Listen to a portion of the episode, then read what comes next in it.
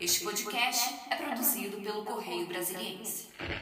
O Brasil, ele tem a responsabilidade internacional de não praticar um retrocesso na sua história. Nós tivemos todos esses anos de Supremo Tribunal Federal apenas três mulheres. De tantos ministros que foram nomeados, apenas três. Hoje temos duas. O ideal é que tivéssemos ainda mais, né? É isso que é o, o ideal. O ideal é sim que tivéssemos uma ministra negra, que nunca aconteceu, que tivéssemos ministros negros também, porque o Joaquim Barbosa, o ministro Joaquim Barbosa, tivemos outros dois na história do Supremo Tribunal Federal, mas... Em 132 é, anos, né, Supremo. Exatamente, então isso é, é, é, o, é o normal. Então nós fizemos essa carta ao presidente, é, e claro que sabemos e respeitamos porque é uma decisão da presidência, mas nós precisamos nos apresentar e dizer: olha, isso está sobre o nosso olhar.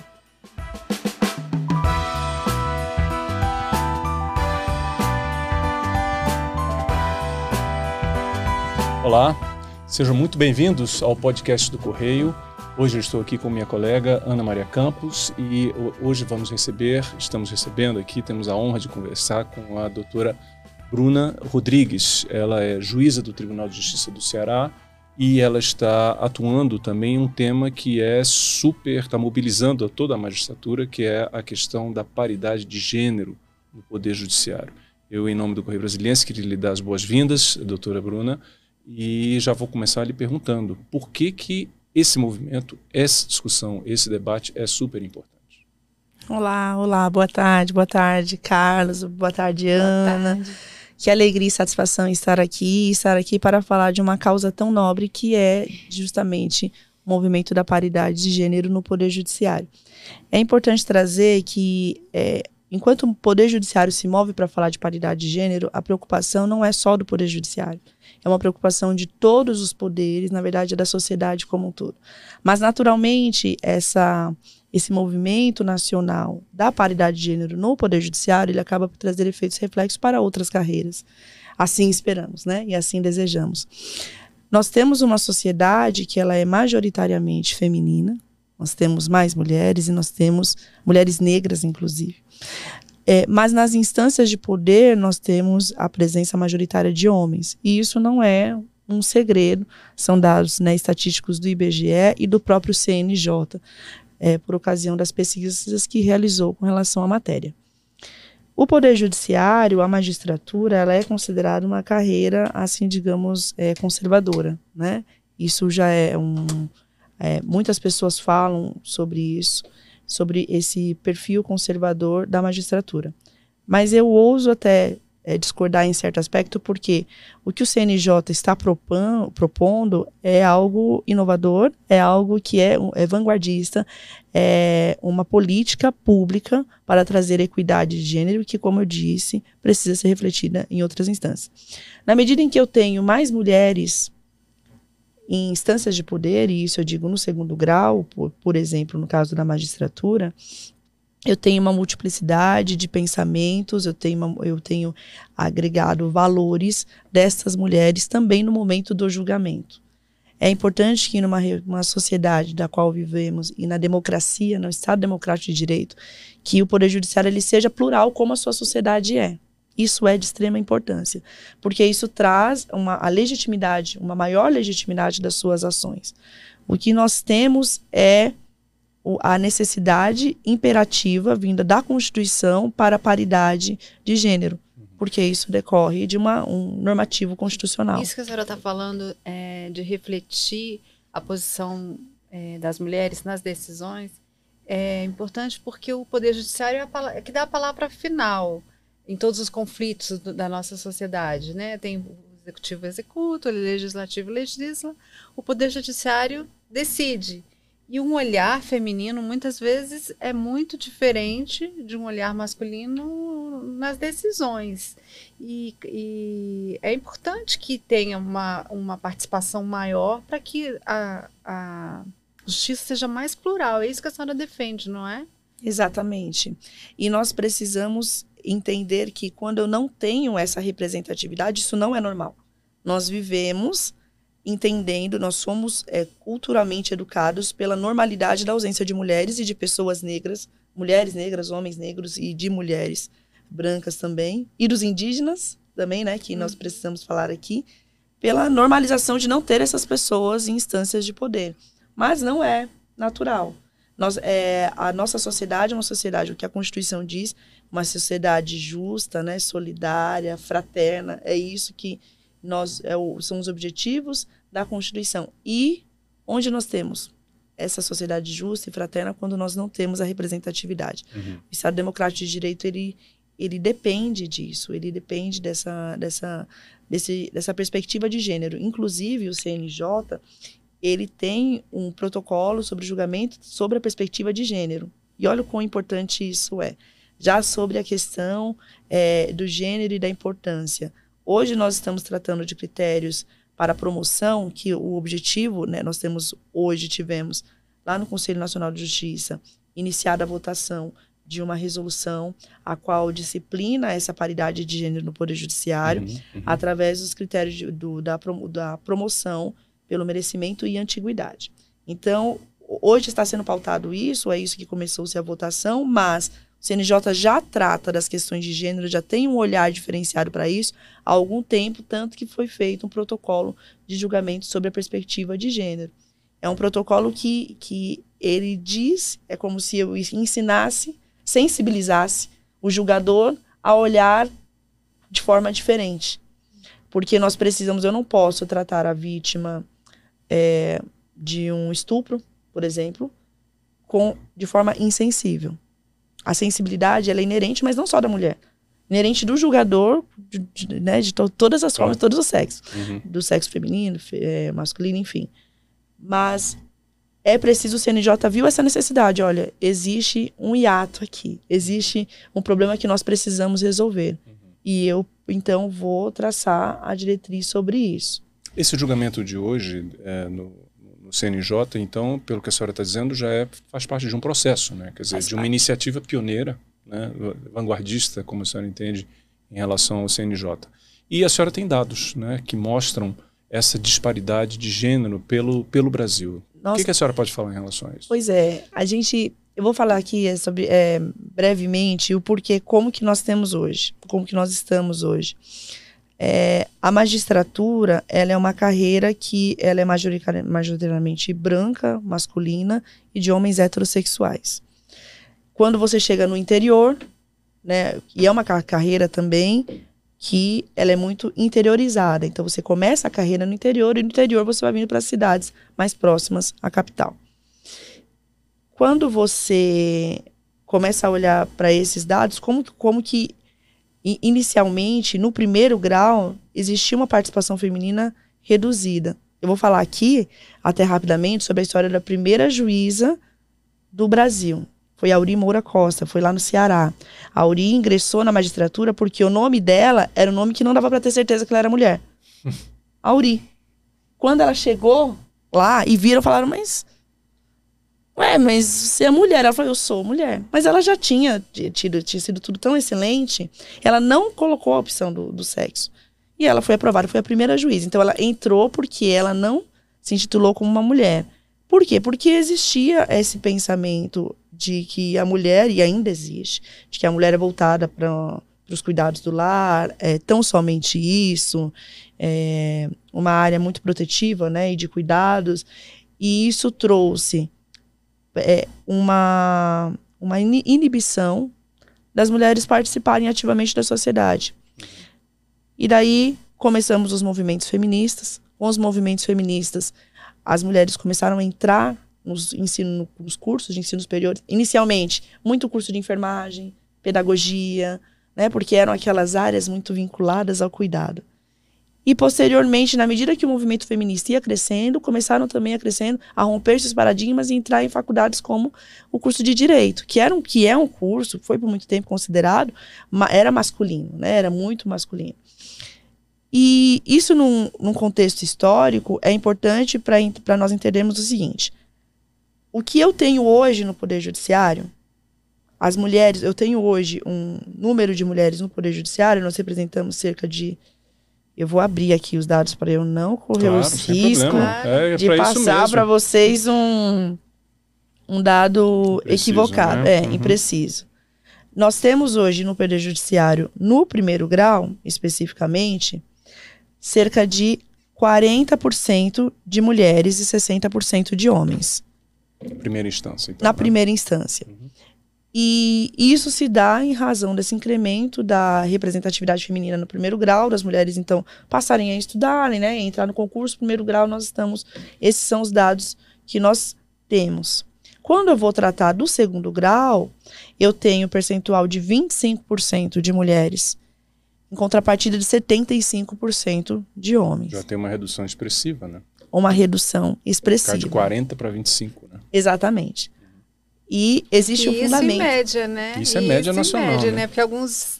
A senhora mesmo estava explicando pra gente que em alguma, alguns tribunais não tem nenhuma mulher na segunda instância. Nós temos dois tribunais, segundo os dados da pesquisa realizada pelo CNJ, dois tribunais no Brasil que não tem nenhuma mulher. São dois tribunais da região norte. E depois nós seguimos uma escala de tribunais que tem 2%, 5%, 6%, ou seja, é uma Muito inexpressividade, é tão baixo que chega a ser vergonhoso. Né? Eu queria, é, é, doutora, que a senhora explicasse um pouco, a senhora mencionou a questão da interiorização, né? Quer dizer, a, a carreira da magistratura é uma carreira muito interiorizada.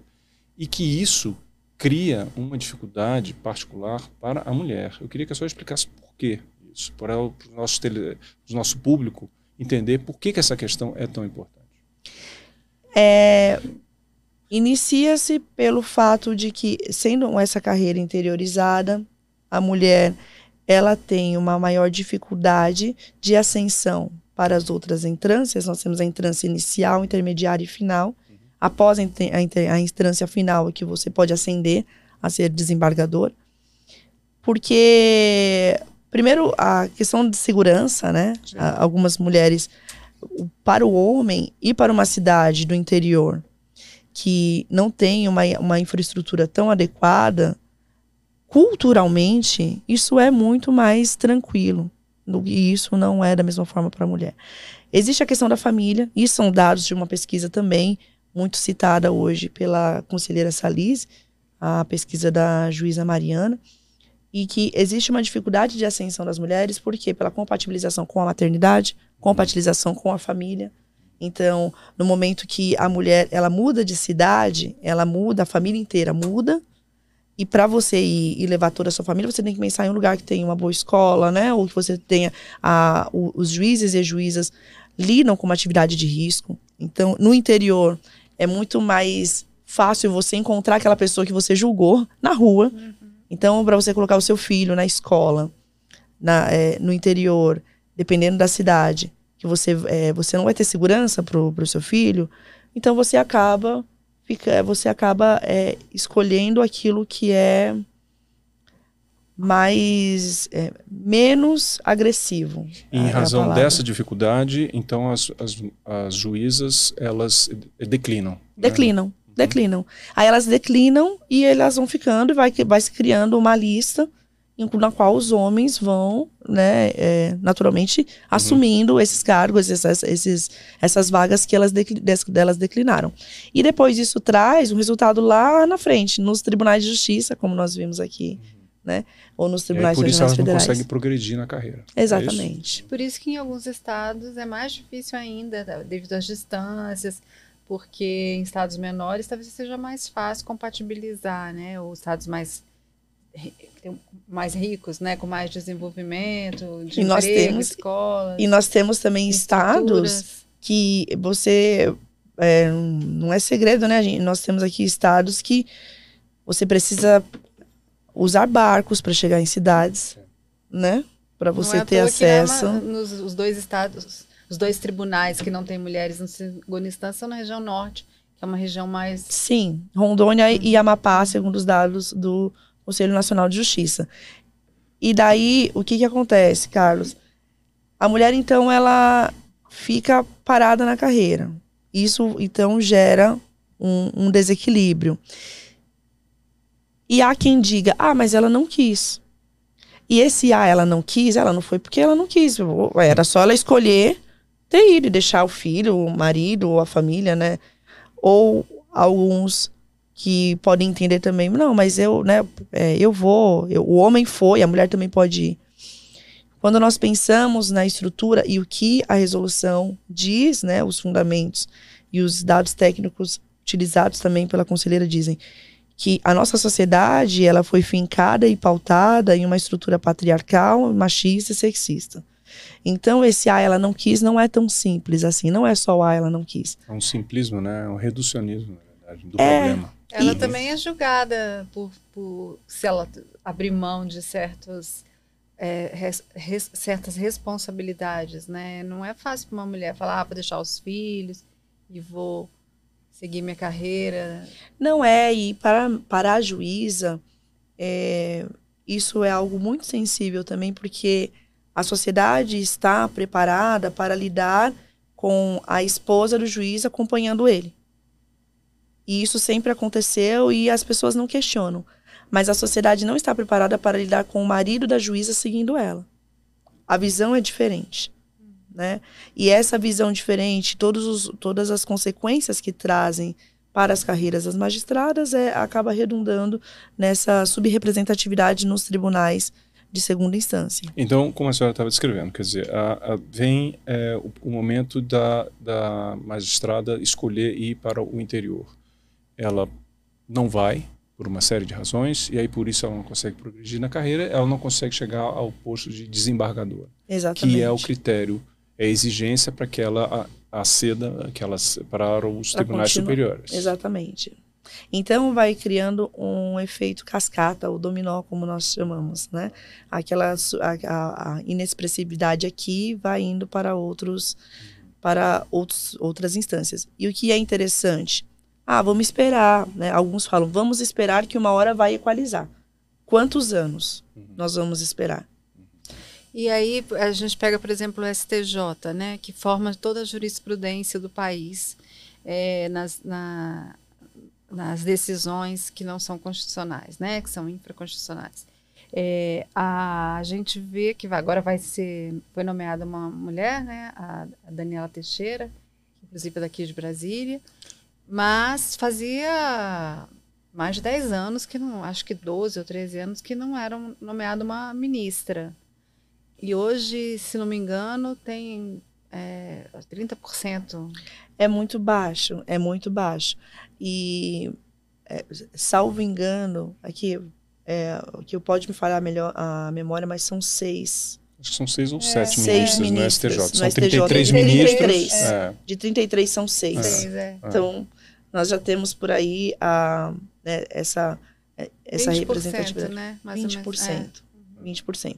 E por que que é importante? Eu tenho uma sociedade plural, eu preciso trazer uma maior legitimidade para aquele que julga, né? Para o poder judiciário.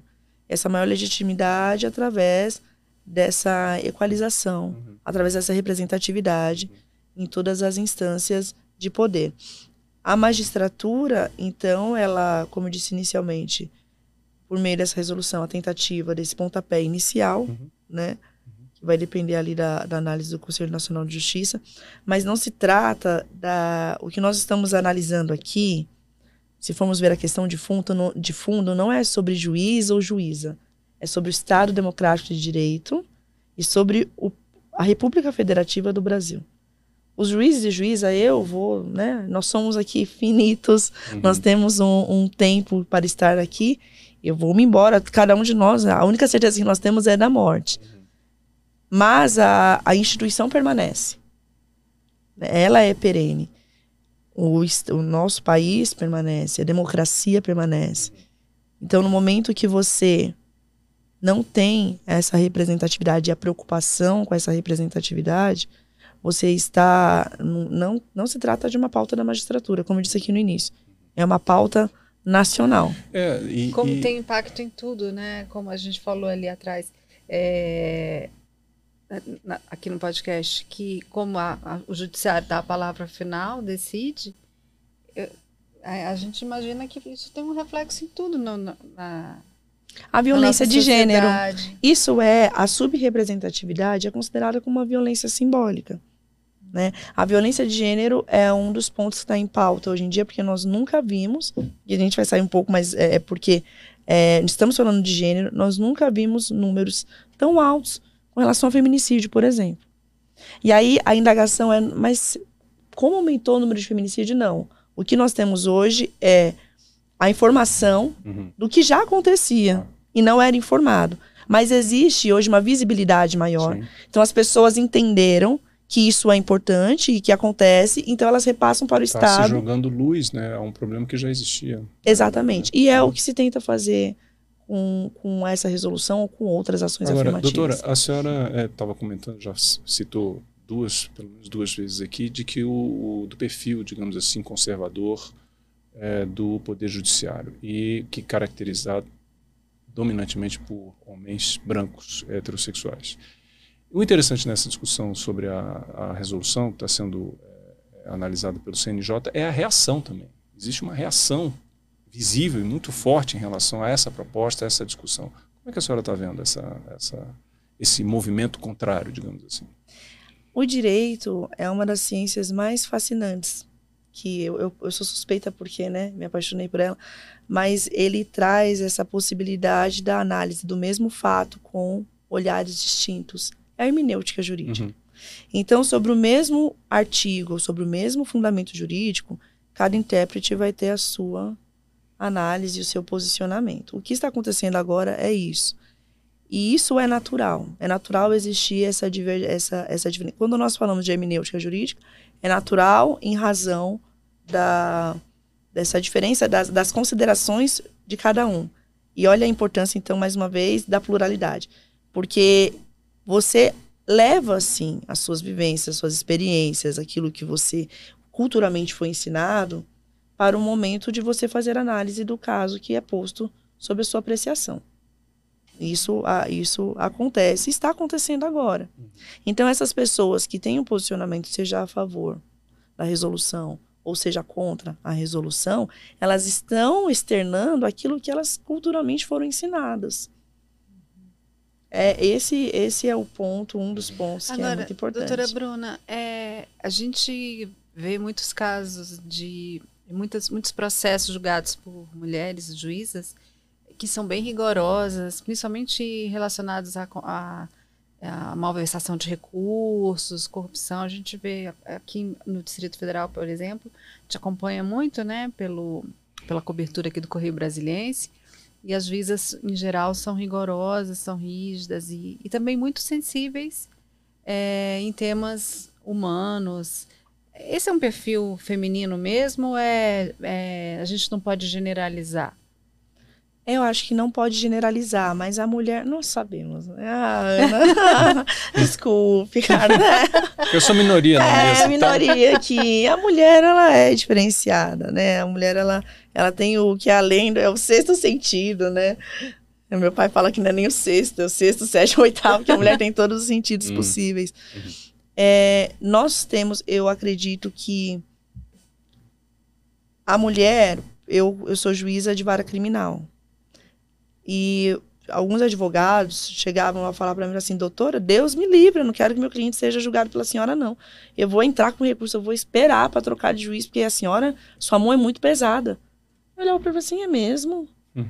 É, aqui, né, um caso, é, como eu posso falar isso, respeitando o Código de Ética da Magistratura, sobre casos que demandam uma resposta grave, Uhum. E que a mulher, ela não tem medo de dar essa resposta grave. Parece até, né, um pouco antagônico, dizem, né? A mulher é o sexo frágil, mas a mulher, ela é muito corajosa. Uhum. E ela se atenta realmente aos detalhes.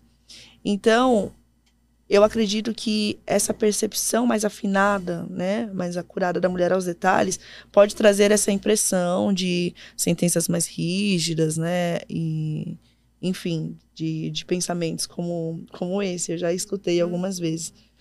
As minhas amigas juízas, elas realmente são mais, mais, mais bravas mesmo do que os, dos que os amigos. Uhum. Uhum. Acho que faz sentido. A senhora estava é, comentando é, de que esse movimento, é, essa discussão sobre a, a, paridade de gênero no judiciário, é, ele é importante é, e porque ele ele se coloca, se contrapõe a essa ideia de que não, essa ideia da evolução, né? De que não, isso aí vai se resolvendo naturalmente e, tu, e, e, e tudo mais. Quando a gente sabe, por exemplo, quando eu estou citando exemplos que não dizem nem respeito só ao judiciário, mas, por exemplo, a questão do apartheid.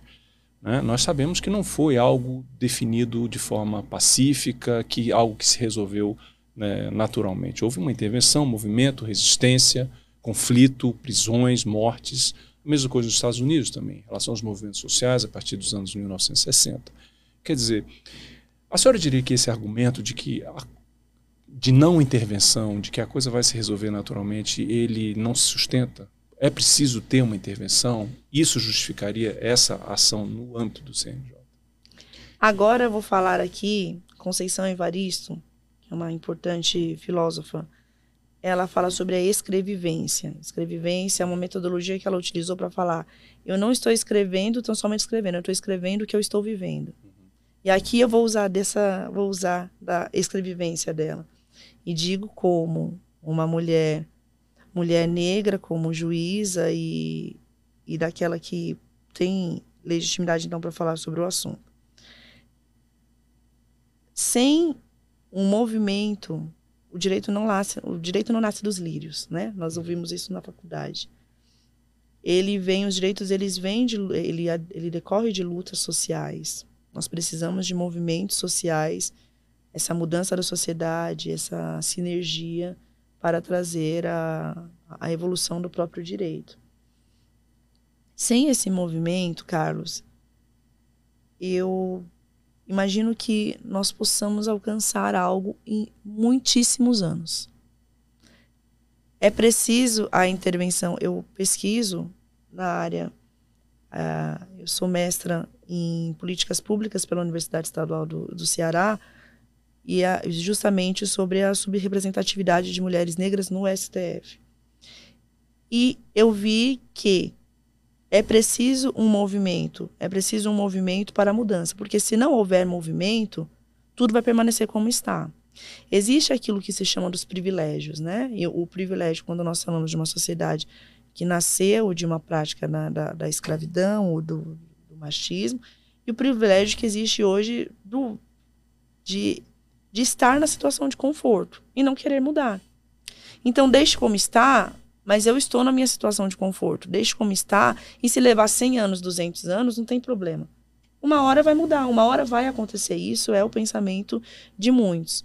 Mas não é o que a Constituição Federal diz. A nossa Constituição não diz isso. Ela diz claramente que é objetivo da, da República construir uma sociedade que seja livre, que haja redução da desigualdade social.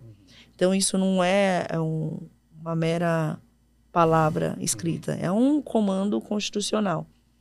Eu acredito que, independente do que vá acontecer no Conselho Nacional de Justiça com relação a essa resolução, a decisão que os conselheiros terão, o movimento por si só já foi muito importante e é importante para jogar né, luzes e jogar, colocar no debate. Isso não pode continuar como está também para abrir a mente das pessoas. As Exato. pessoas talvez não estejam enxergando essa deficiência não, não. do judiciário, né? É o que chamamos do, do machismo estrutural, do racismo estrutural. Então, é normal eu não ver, eu, eu, por exemplo, ter apenas seis mulheres no STJ. É normal? Não é normal. É como o Supremo, tá? A senhora também participa do movimento que defende que a, a sucessão da ministra Rosa Weber seja ocorra com a nomeação de uma outra mulher. ministra, uma, uma mulher. É, porque hoje são duas no plenário, a ministra Rosa Weber e a ministra Carmen Lúcia, e os nomes que estão sendo, é, que a gente ouve, que estão sendo cotados, são todos masculinos, né? São homens. É, quando uma menina é, olha para o Supremo e vê que não tem, que tem poucas mulheres, é, isso não, não tira um pouco do, da a disposição de lutar para chegar? A representatividade é importante. A representatividade é muito importante.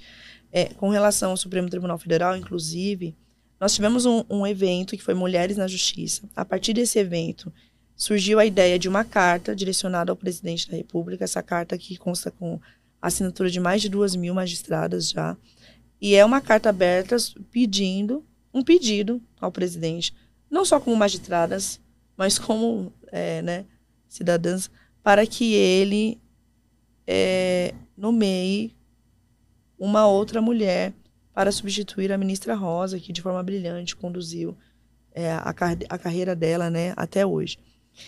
É um ato privativo da, do presidente da República, a nomeação de uma mulher, né, a nomeação de um novo ministro ao Supremo Tribunal Federal. Nós estamos falando de modelos diferentes de investidura, porque aqui eu tenho o ato privativo do presidente, que depois se submete ao Senado e depende de uma análise, por muitas vezes, política. É uma decisão né, política, isso a doutrina traz isso com muita tranquilidade. Mas o, o, o Brasil ele tem a responsabilidade internacional de não praticar um retrocesso na sua história. Nós tivemos, todos esses anos de Supremo Tribunal Federal, apenas três mulheres. De tantos ministros que foram nomeados, apenas três. Hoje temos duas. O ideal é que tivéssemos ainda mais, né? É isso que é o, o ideal. O ideal é sim que tivéssemos uma ministra negra, que nunca aconteceu, que tivéssemos ministros negros também, porque houve Joaquim Barbosa, o ministro Joaquim Barbosa, tivemos outros dois na história do Supremo Tribunal Federal, mas... Em 132 é, anos né, de Supremo. Exatamente. Então, isso é, é, é, o, é o normal. Então, nós fizemos essa carta ao presidente, é, e claro que sabemos e respeitamos, porque é uma decisão da presidência, mas nós precisamos nos apresentar e dizer: olha, isso está sobre o nosso olhar. Nós queremos, nós queremos e nós estamos falando e como legitimadoras da democracia, que seja uma mulher pensando no Estado democrático de direito que vivemos, pensando no retrocesso que não queremos e do avanço que esperamos. É isso. Nós precisamos disso, é, de uma mulher agora e outra depois, e depois, e depois, e assim, e né? cada vez mais. E né? cada vez mais, até ter essa, essa paridade. Esse, esse tema, nós sabemos que existe, né, um, é, essa análise política, né? Isso faz parte. Nós temos um presidencialismo de coalizão aqui no Brasil. Então, o presidente, ele depende muito desses, dessa conversa de bastidor, com partidos e com representantes, né? Então, os atos são do presidente, sim, mas nunca são isolados. Ele sempre é pautado por uma série de outros fatores, e nós compreendemos isso. Mas não é possível que, dentre de, de todos estes fatores, não exista uma mulher pra, para ser candidata. Né? Nós, não, nós não acreditamos nisso, acho que vocês também não, ninguém acredita. É. A gente sabe que que é, é possível sim ter, né, manter essa, essa vaga da, da ministra Rosa. É o nosso anseio. Doutora Bruna, a senhora comentou antes dessa paixão que a senhora teve em relação ao direito. Eu queria que a senhora explicasse para a gente como é que começou, quando uhum. começou essa paixão pelo direito, por quê e os caminhos que a senhora percorreu para chegar até aqui. Olha, eu vou dizer assim, eu, eu agradeço tanto a Deus porque Ele faz, né? Ele faz ele acaba fazendo o nosso caminho e as nossas escolhas, elas são muito pautadas, as minhas foram assim. Eu descobri que eu era apaixonada pelo direito quando assisti aqueles filmes americanos e falava assim, protesto, senhor meritíssimo. E eu assistia de pequena, eu adorava ficar assistindo. Mas eu percebi com o tempo que o que eu gostava mesmo não era o protesto, senhor meritíssimo, era o protesto negado, protesto referido. E eu via aqueles monstros com a nem peruca. Nem o promotor, nem o advogado. Não, era, era a figura do juiz. Uhum. E daí comecei a ver, assim, a magistratura, né? O ato de decidir, de dar a última decisão, como a Ana já a falou aqui, palavra, a última né? palavra Achava fantástico, lindo. Comecei a fazer o direito, comecei a fazer a faculdade. E daí eu, eu, sabia que eu não, eu não tinha vontade de ser advogada. Eu ia prestar concurso público, né? Fiz estágio na Defensoria Pública. Isso então, em São Paulo? Comecei, em São Paulo, porque eu sou de São uhum. Paulo. E daí comecei a estudar. É... Olha que interessante. Eu não achava que a magistratura era algo que era possível para mim. Eu tinha boas notas, eu sempre fui uma aluna assim que os professores elogiavam, mas eu achava que era algo tão distante, algo tão elitista como de fato é, que eu nem sonhava. Até que um dia uma amiga falou assim para mim: "Bruna, vai ter uma prova do Ministério Público lá no Ceará. bora, vamos fazer. Eu falei, eu não vou fazer prova do Ministério Público, não tem nem. Vamos, aí a gente vai conhecer, que foi em Fortaleza. E fiz essa prova, passei. E uma prova. Aí eu vi, eu falei assim, nossa, se eu passei nessa prova, né? Do Ministério Público, de repente, porque na minha cabeça, eu pensava que a magistratura era o concurso que era o mais difícil, né? O inatingível. Aí eu pensei, poxa, se eu conseguir esse, eu vou, vou fazer outras. E aí comecei a fazer na magistratura. Aí a primeira prova da magistratura que eu fiz e fui aprovada foi uma prova que tinha uma política, uma política de cotas já no Tribunal de Justiça do Paraná. Passei na primeira fase e até me encorajou a fazer a prova aquela política. Passei só na primeira fase, foram muitos concursos, reprovei até que quando comecei a passar, passei no Tribunal de Justiça do Ceará e outros tribunais e ainda não tínhamos a política de cotas instituída pelo CNJ. O Paraná tinha uma política própria, o CNJ ainda não tinha abraçado isso. Então, no momento que eu fui aprovada no Ceará, eu ainda não tinha, não tinha cotas, eu não entrei pelas cotas. E daí, Carlos, pois bem, passei na prova da, da magistratura do Ceará. Meu pai é colocador de papel de parede. A minha mãe é professora de, da, da rede pública. O meu pai, quando eu fui fazer direito, ele falou assim: você vai passar fome, tem um monte de advogado aí, ó, pedindo dinheiro para os outros. Mas algo, eu acho que, acho não, com certeza, foi a, a direção de Deus. Eu fiz aquilo que eu senti que era para fazer e acredito que eu tenha feito a escolha uhum. correta. É, entrei no Tribunal de Justiça do Ceará, fui para o interior. No interior, eu ainda não tinha até me enxergado como é, uma mulher negra e tive uma situação lá, essa questão da representatividade da menina que vê uma mulher no STF, trago aqui uma menina que vê uma juíza negra na cidade dela. E lá, um dia uma mãe chegou e falou assim, olha, Qual era tem... a cidade? Era a cidade de Graça, do Graça, município do Graça. 370 quilômetros mais ou menos distante de Fortaleza. Uma cidade pequena, de 12 mil habitantes aproximadamente. E para mim era uma graça, né? Uhum. Daí, essa mãe chegou e falou assim: é, o, o, diretor da minha vara falou, doutora, tem uma mãe que queria saber se a senhora pode receber a filha dela. A senhora pode receber? Eu falei, receber a filha dela? Posso. Não, aquela filha dela queria conhecer a senhora. Eu falei, tá bom, eu conheço. Daí, um pouco antes da menina entrar, ele falou: ah, o doutor, a, a, criança chegou, a senhora, mas a mãe dela queria falar com a senhora antes, pode entrar? Eu falei, pode. Eu tava despachando, recebi a mãe, aquele jeito, né, de juiz que a gente tá cheio de coisa. Pois não, tava assinando as coisas, ela entrou e falou: agradeço muito para a senhora me receber, eu queria dizer para a senhora que é minha filha, eu vou preservar o nome aqui. Ela esteve, teve um probleminha na escola. Um dia ela, ela chegou da escola, foi tomar banho, ela ficou muito tempo no banho e eu fui até ela. Falei, filha, mas tá bom já. Ela falou, não, mãe, eu tô suja. E eu fui lá e eu falei, você já tá limpa. E ela tava ainda lavando. Ela falou, não, mãe, eu tô suja. Eu quero tirar essa cor de mim. Ela falou, mas como assim? Um nome fictício aqui, Ana? Como assim, Ana? Ela falou, mamãe, é porque na escola a, os meninos, os meus amiguinhos disseram que eu, a minha cor é muito feia, que eu tenho a cor encardida, suja. E a gente estava falando das profissões, eles falaram que eu não vou ser nada, não vou poder ser nada. Eu só vou poder ser. Só vou poder ser uma faxineira, né? Como a senhora é. E ela falou, filha, você já viu a nossa juíza? E isso me marcou muito. Ela falou, nossa juíza. Você já viu a nossa juíza? Aí ela falou, não, mãe. Ela falou assim, ela é negra. Ela é mais escura que você. Aí a filha dela não acreditou.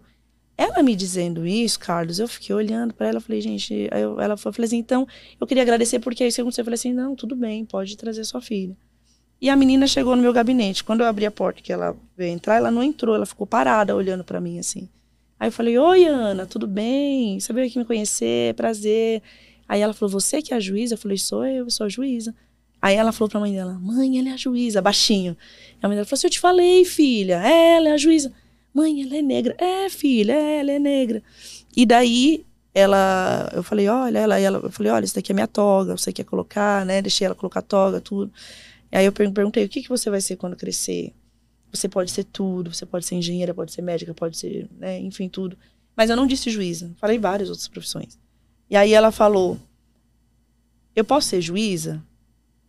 Igual você? Aí eu falei: Você vai ser, nós vamos ser colegas de profissão, tá bom?